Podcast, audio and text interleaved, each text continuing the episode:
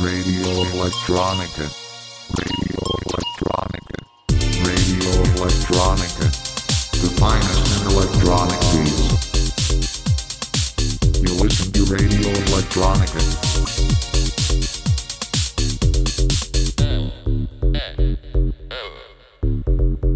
Radio Electronica. On 103.4 megahertz and 107.9 station Dana. Radio Electronica.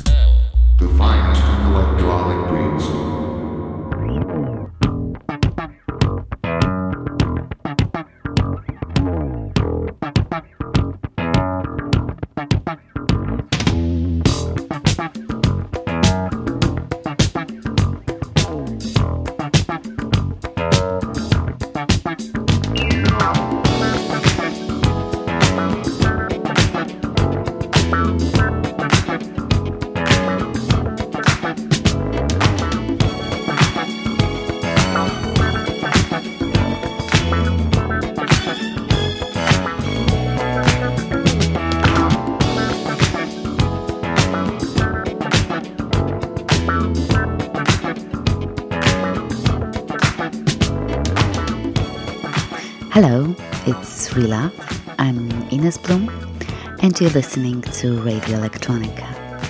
And today in the show, we've got a special guest selection from Bob Roche, a member of Mad Honey and another taste live band from an absolutely wonderful independent label called Space Grapes. It's a Dutch label run by Danilo Plessow and Bobby Van Putten.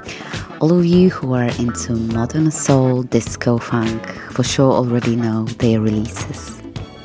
Bob is an active musician, now he plays the bass in the band, but music was present in his life from an early age. He started playing the accordion when he was around six years old. A bit later came records collecting, but right now it is about 20 years that he's been into digging. I was curious how playing the instruments influences his perception of music. And he said that it is actually the other way around. He's inspired by all the great sounds and tries to integrate that vibe or wisdom into his play, composition, or arrangements. He's been practicing and analyzing songs for years just to find out how the things work and how to do it in its own way. The untouchable parts of music, like the feeling, the groove, taste, is something nobody can take away from you and what makes you unique. For him, it is an ongoing process, and there is still something new to discover and learn. And I absolutely love this humble attitude when he says that he believes he's got a very long way to go still. In terms of one of the best experiences in music, Bob mentions the performance with Another Taste band at the first Space Grapes showcase last year. The whole band was working really hard on the material, sound, and image for years, and this was the first time they went public as a band.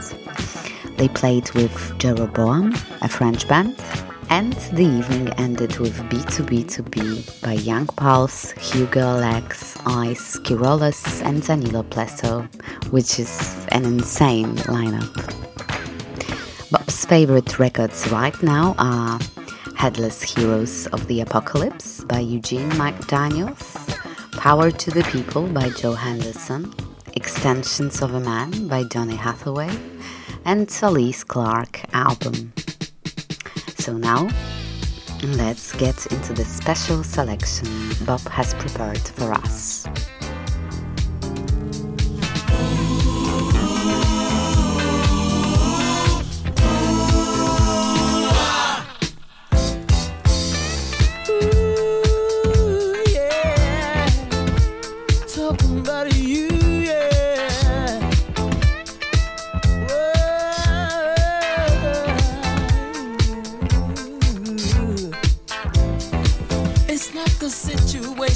Don't understand. You don't see my point of view. We've got to get the situation under hand. Together da